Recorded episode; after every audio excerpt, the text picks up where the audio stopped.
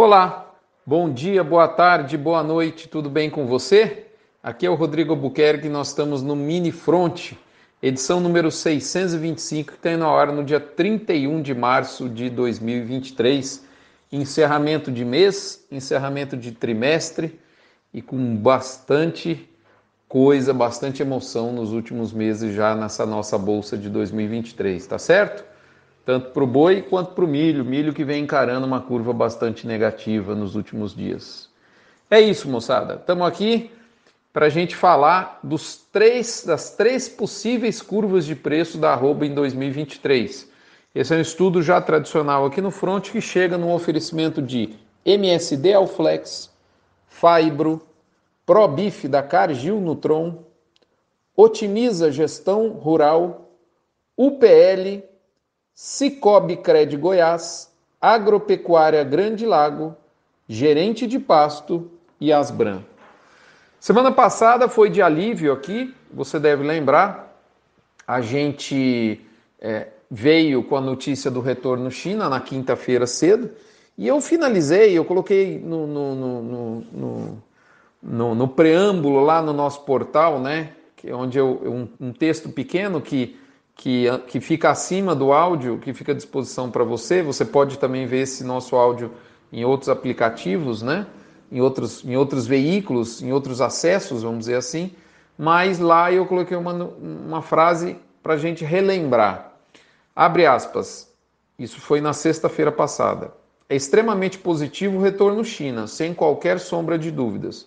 Mas quem sabe não tenhamos que modular um pouco mais a nossa expectativa, notadamente para quem está pensando em tendência de preços em explosão?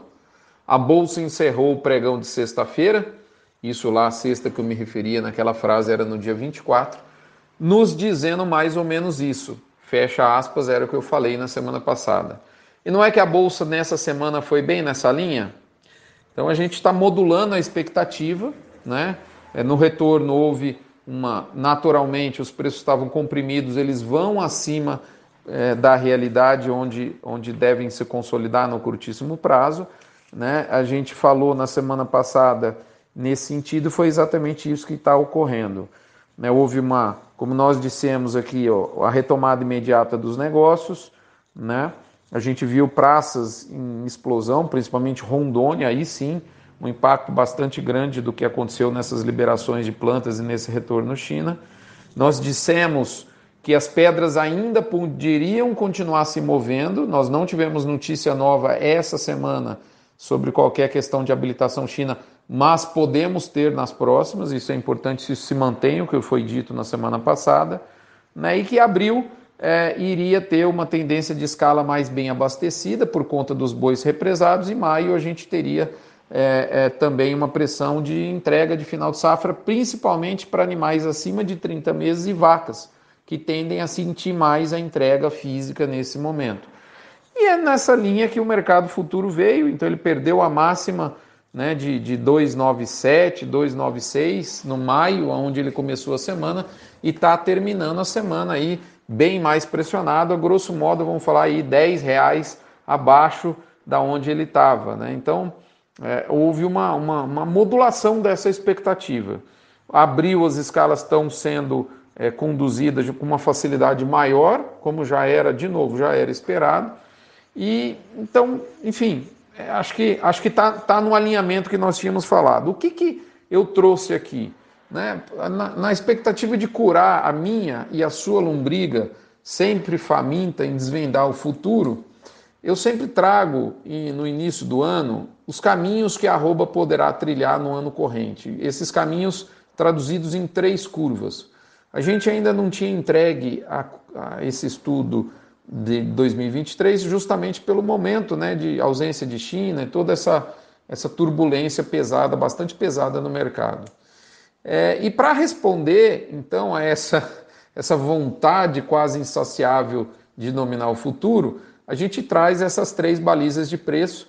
Todas elas são possíveis e elas são entendidas aqui por nós como balizas mínimas, a baliza mínima, a média e a máxima. Então a gente traduz isso em curvas, em cores, melhor dizendo, como farol de trânsito, né? Então a pior curva possível para arroba em 2023 seria a curva vermelha, a curva média, a curva amarela e a curva máxima de preços, melhor de preços é a curva verde, como farol de trânsito. Né? Então, se você puder, você está tá escutando esse podcast, mas é importante para que você entenda o que eu estou te falando, você observar um gráfico que está no nosso canal Telegram e está também no nosso portal gestão de risco em pecuária.com.br no episódio dessa semana que tem como título três possíveis curvas de preço da arroba de 2023. Então é importante você dar uma olhada nesse gráfico e a partir do, do nosso áudio aqui entendendo, porque eu não consigo verbalmente sinalizar um gráfico para você. O que eu vou fazer aqui é, entendendo que você observou o gráfico e, e, e viu quais são as, as três linhas possíveis, com, com é, um gráfico onde é, é, no eixo horizontal estão os meses do ano, de janeiro a dezembro, parte deles já percorridos, os três primeiros, e na, na, na, no, no eixo é, vertical está o preço da arroba. Então, nós é, costumamos é, é, vi, visitar em cada um dos anos os mesmos trieiros de preço que nós já percorremos no passado, sejam eles anos bons, anos médios ou ruins. Né? Ou seja, a gente, dos últimos 16 anos, nós separamos os quatro piores anos em termos de evolução de preço ao longo do ano. Então, aqueles quatro anos em que a arroba só caiu praticamente ao longo do ano, dos 12 meses. A gente também separou desse universo dos 16 os quatro melhores, anos de curva bastante construtiva, e a gente separou o que sobrou, né, que é os, são os anos intermediários. E a gente considera é, é, a variação média de cada um desses três grupos.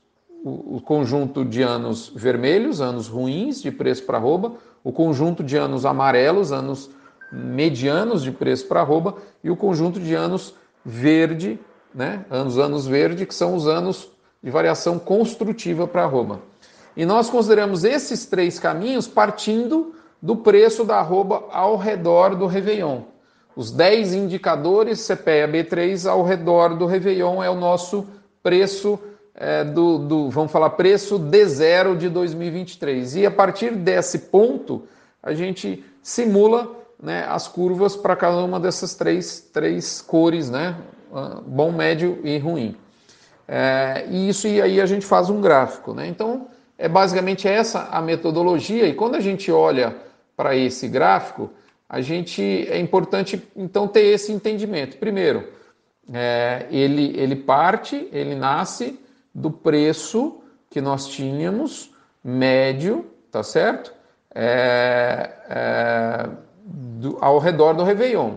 Né? No caso de 2023, eu não pego exatamente o preço de dia 30, de 30 de dezembro e tal. Eu pego o preço quatro ou cinco dias antes do Réveillon e quatro ou cinco dias depois. Esses anos, esses dias ao redor da virada de ano são, são meio esvaziados, então pegando uma média de 10 dias é uma baliza do que valia o boi no começo do ano. A curva vermelha mostra um boi com, com, é, que inicia o ano, iniciaria o ano em baixa, tá certo? É, uma baixa forte, essa baixa vai até meados de junho, e talvez em, em, alguns anos até um pouquinho mais, às vezes até agosto, julho, junho, né? o primeiro semestre inteiro, um semestre de perda, tá certo? E aí a gente sairia de 290, que é mais ou menos o preço considerado aí para mim arredondando aqui, né? É, o preço do dia do dia do start de janeiro, vamos falar aí 290 reais, tá certo? Se fosse um ano de 2023 for, for, fosse um ano, e eu já digo, antecipo que não é, se fosse um ano que ele ia mimetizar, não é na minha visão, né? É, mas se ele fosse um ano que ele ia mimetizar a curva pior, a gente ia estacionar o nosso vale de preço em 265, né? 260, 265, nesse horizonte. Curiosamente, foi aonde a arroba foi quando nós perdemos China. Nós lambemos aí, o indicador lambeu o 265 em vários dias ao longo do mês, do, do finalzinho de fevereiro, comecinho de março, né? Então nós fomos justamente aonde o gráfico mostra que seria o nosso, o nosso, o nosso fundo. E nesse ano vermelho, o, a, a, curva do segundo semestre ela engata uma recuperação lá para setembro e depois o boi volta a perder, perder perna e, e por isso que se traduz num ano vermelho. Já o ano amarelo, o ano começa com algum incremento de, de, de elevação de preços até abril, depois há uma pressão razoável até maio, início de junho, e depois o boi engata um segundo semestre bastante forte de recuperação, tendo seu pico no começo de novembro em 340 reais. Então, se 2023 é, perseguisse a curva média dos anos, nós iríamos, poderíamos atingir até 340 reais, tendo saído no mesmo ponto da curva vermelha, que é o 290, tá certo? E já para finalizar, se 2023 percorresse o mesmo trieiro dos anos ótimos de preço, né, nós iríamos chegar potencialmente a 370 reais lá no final de outubro, começo de novembro. Aquele mesmo preço que alguém escreveu na palma da mão e postou né, em 2022 como o segundo semestre de 2022, coisa que acabou não se concretizando, né, muito pelo contrário, tá certo? Então veja bem, olha que bacana, o 370 ainda é o número a ser batido pela pecuária quando a gente tiver um ano que assuma essa curva construtiva de preços, 340 seria o ano mediano e o ano ruim de preço teria vale, né, 340 de pico, né, e o ano ruim de preço tendo vale é, de preços ao redor de 265. Lembrando, essas três curvas são possíveis de, de ocorrência.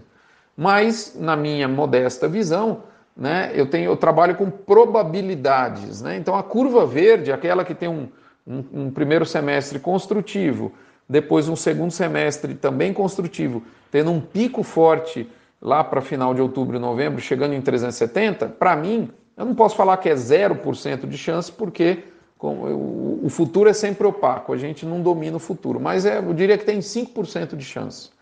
A curva amarela que tem uma, uma, uma safra relativamente firme, alguma pressão né, no, no, final de safra, abril, maio, principalmente maio, junho, depois engata um segundo semestre construtivo chegando a um pico de 340, essa curva para mim ela tem uma baixa chance de ocorrência, eu diria aí de 10%. A curva vermelha, que é uma curva que passa o ano todo praticamente pressionado, lá no vale de preços em 265, muito abaixo do que a bolsa sinaliza hoje, inclusive, mesmo com a batida que a bolsa tomou nessa semana, para mim ela também tem baixíssima chance de ocorrência. Por quê? E aí vem a racional. Porque nós temos um mercado externo extremamente comprador. Nós temos um Brasil extremamente competitivo, nós temos o nosso maior cliente em, em, em, em ascensão de consumo, nós temos principalmente os Estados Unidos, um, um player fundamental na proteína bovina mundial entregando um gap, ou seja, está tá entregando menos, está faltando quase, é, vamos falar em 900 mil toneladas de carne. Nós temos habilitações novas ocorrendo, tanto para o nosso maior cliente quanto para a China, possibilidades de mais habilitações, desculpa, tanto para a China não, quanto para a Indonésia, temos México, temos Irã, temos possibilidade ainda com Japão, que tem conversas em andamento, e um pouco mais remoto, possibilidade com Coreia, e algumas outras que estão aí no radar, senão a gente ficaria falando bastante aqui. Né? Fora os países que eh, têm importado a nossa carne, como Estados Unidos, a triangulação aí com o México, Egito eh, e por aí vai. Bom, moçada, na minha modesta visão, nós não teremos, por esse motivo, e tem um dólar ainda bastante eh, que deixa eh, um dólar bom para exportação na caixa aí de 5, 5 e 10, temos tido esse valor ao longo do ano a gente tem é, a chance de ter, na minha modesta visão, uma curva laranja. Então, não é a curva vermelha, mas também não é a curva amarela dos 340 e nem a vermelha que tem um vale nos 265. Talvez a gente tenha, algum, na minha expectativa pelo menos, algum desajuste de oferta versus demanda depois da gente é, abater esses animais que ficaram represados depois desse, desse vaziozinho aí de, de safra, né, que talvez nem vai ser em maio, pode ser que seja em junho, porque várias regiões tiveram um regime de chuvas melhor do que nos últimos anos. Né? Nesse desajuste, a gente pode, talvez chegar aí a 315, 310, no limite 320 de pico né, em algum momento desse desajuste, que seria, na minha opinião, depois de junho. Tomara que eu esteja enganado, que ele vá acima e que ele venha antes. Né? Então, assim, a minha, é, é, é, o meu chute para o gol, isso aqui é um, é um estudo de futurologia baseado no nosso passado, com uma metodologia bem consistente que a gente tem feito ano após ano e tem sido validada. Não é um ano nem vermelho nem amarelo, eu ficaria com um ano laranja. É um ano vermelho amarelado ou amarelo avermelhado. Entenda, queira você como, como, como você queira, né? Esse é o nosso é a nossa baliza para o ano. Lembrando a você que é um estudo de futurologia, né? Esse é um estudo em que a gente faz essa análise, é, é, tem, tem feito e tem mostrado que, que é, o passado é sim um, uma baliza consistente para a gente analisar o futuro dos preços da arroba e pode servir para você é, é, saciar um pouquinho a sua vontade de futuro. É isso, espero ter contribuído. De novo, chama a sua atenção para você dar uma olhada no gráfico, porque aí vai fazer muito mais sentido do que tudo que eu estou falando. E o último recadinho, aquele tradicional, você já sabe, mas não custa lembrar. Né? Não se esqueça da campanha do agro contra o câncer. Doando um real por cabeça batida, você não esvazia seu bolso e, ao mesmo tempo, enche de fé, chance de cura e esperança alguém que precisa e que está no leito de hospital nesse momento. Obrigado, nós estaremos juntos aqui na próxima semana. Vamos ficar calmo, a arroba deu uma voltada, está dentro da normalidade. Acho que inclusive o mercado futuro pode, assim como talvez tenha exagerado para cima, pode ter exagerado para baixo nesse momento, então é importante ter calma. Mas não tenha dúvida que no retorno China, o mercado deu uma excelente oportunidade para proteger a arroba de final de safra. Quem aproveitou acho que fez um bom negócio. Quem não aproveitou agora esperar. Nós podemos ter novidades ainda em, em relação à China e eu acho que o mercado exagerou um pouquinho. Mas, enfim, vamos em frente. Obrigado, fique com Deus, até a próxima. A vida é muito tênue, é muito curta. Essa semana, infelizmente, perdi uma pessoa da família e não, não poderia faltar aqui o meu compromisso com vocês, mas fico alerta, vamos viver o presente, deixa, esquecer um pouquinho o passado e deixar o futuro, nos prepararmos para ele, mas não ficarmos com ele como uma obsessão na nossa cabeça. É isso, moçada. Um abraço, fiquem com Deus, até a próxima.